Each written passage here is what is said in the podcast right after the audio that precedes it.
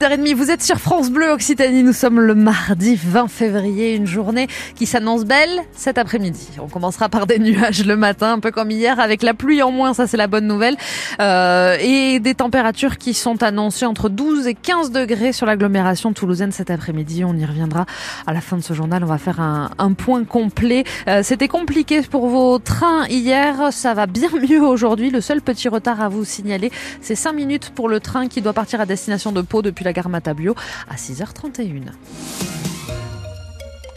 Les informations, c'est avec vous, Sandrine Morin. Bonjour. Bonjour Laure, bonjour tout le monde. C'est le premier résistant étranger à entrer au Panthéon et la région Occitanie s'est battue pour ça. Demain, deux figures de la résistance, Missak et Méliné Manouchian, vont faire leur entrée au Panthéon. Missak Manouchian, rescapé du génocide arménien, apatride et résistant communiste, exécuté par les nazis il y a 80 ans, en février 1944.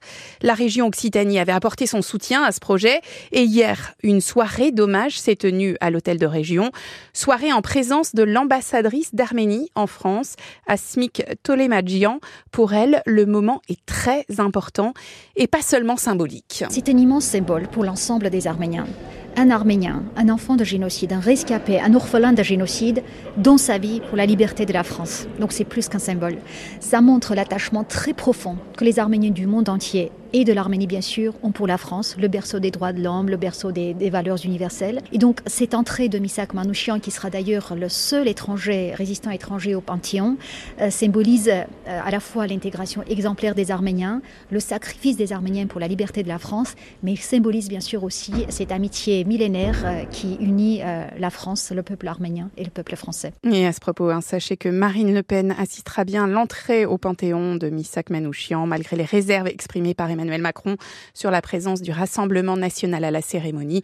Le comité de soutien pour l'entrée au Panthéon du résistant arménien désapprouve.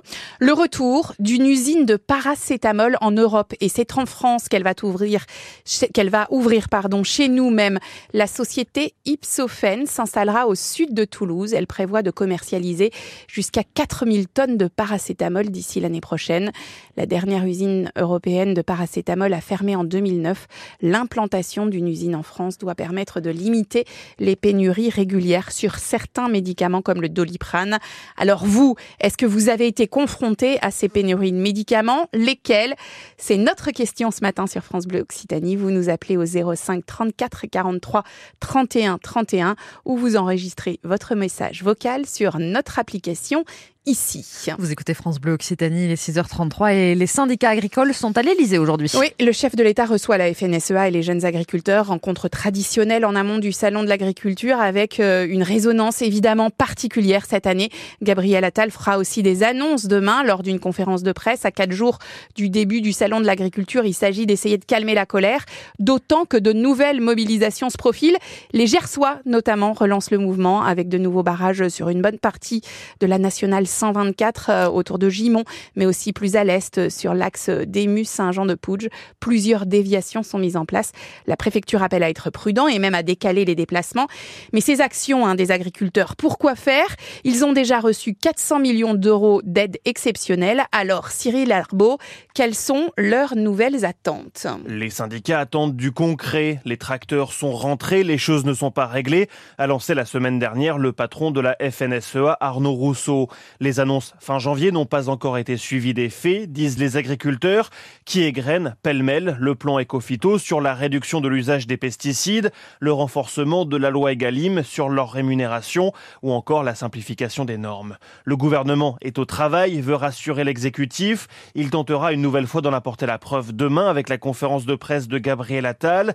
Des annonces autour d'une future loi agricole sont attendues, même si le gouvernement rappelle qu'il y a déjà eu du très concret, indemnité aux éleveurs d'animaux malades, remboursement partiel de l'impôt sur le gazole non routier, sans compter les mesures locales sur l'usage de l'eau dans le puits de Dôme ou les prélèvements de sangliers dans le Var, par exemple. Mmh, sur le front de l'autoroute ou de la future autoroute entre Toulouse et Castres, une cellule spécialisée de la gendarmerie est arrivée hier sur la ZAD dans le Tarn pour déloger les militants anti-A69. Un huissier est venu sur place pour vérifier s'il avait d'éventuels effets personnels et l'objectif de l'unité est de faire descendre les opposants installés dans les arbres. Ils sont encore un peu plus d'une dizaine selon le collectif La Voie est libre.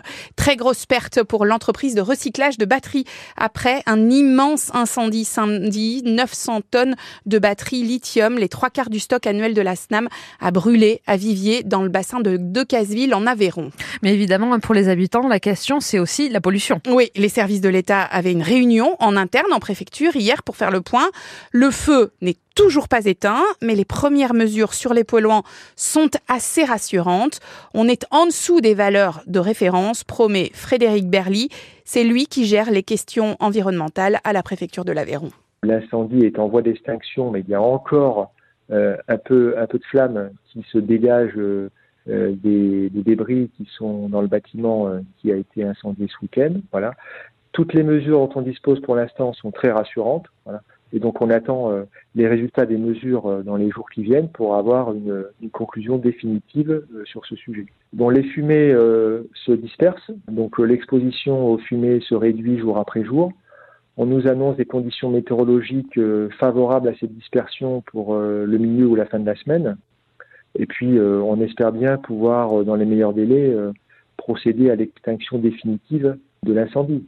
Donc euh, tout va dans le sens euh, d'un arrêt euh, d'une exposition que, quelconque autour du site. Frédéric Berly qui gère les questions environnementales à la préfecture de l'Aveyron. Et puis on termine avec un petit mot de foot. L'OM, seulement 9e de Ligue 1, un nouvel entraîneur, Jean-Louis Gasset, ancien sélectionneur de la Côte d'Ivoire, mais aussi qui était au PSG, remplace l'Italien Gattuso du côté du TEF. Hein. Le rendez-vous, vous le savez, c'est jeudi, c'est à vivre sur France Bleu Occitanie. Le match des 16e de finale au retour de la Ligue Europa. Toulouse reçoit le Benfica Lisbonne. La météo, alors, la bonne nouvelle, c'est pas la pluie. C'est ça. Si vous avez oublié le parapluie en partant, ben voilà. Voilà, c'est pas grave. C'est pas grave. c'est pas, pas grave. De kawaii, pas de parapluie, c'est pas grave.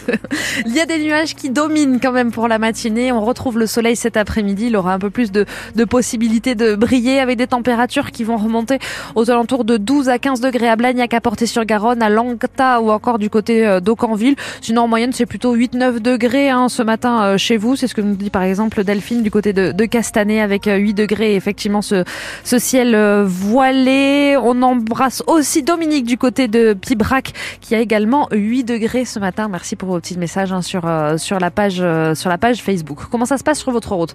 La circulation, ça se passe bien, ça roule bien à cette heure-ci. Il n'y a pas de perturbation à vous signaler. On vous annonçait des blocages sur la nationale 124 en raison de nouvelles manifestations des agriculteurs. Il semblerait que la route soit de nouveau accessible dans le secteur de Gimont. C'est ce que l'on voit en tout cas sur nos radars. Si jamais vous avez des informations contraires pour tous ceux qui circulent dans Gers et qui nous écoutent, n'hésitez pas à nous le signaler.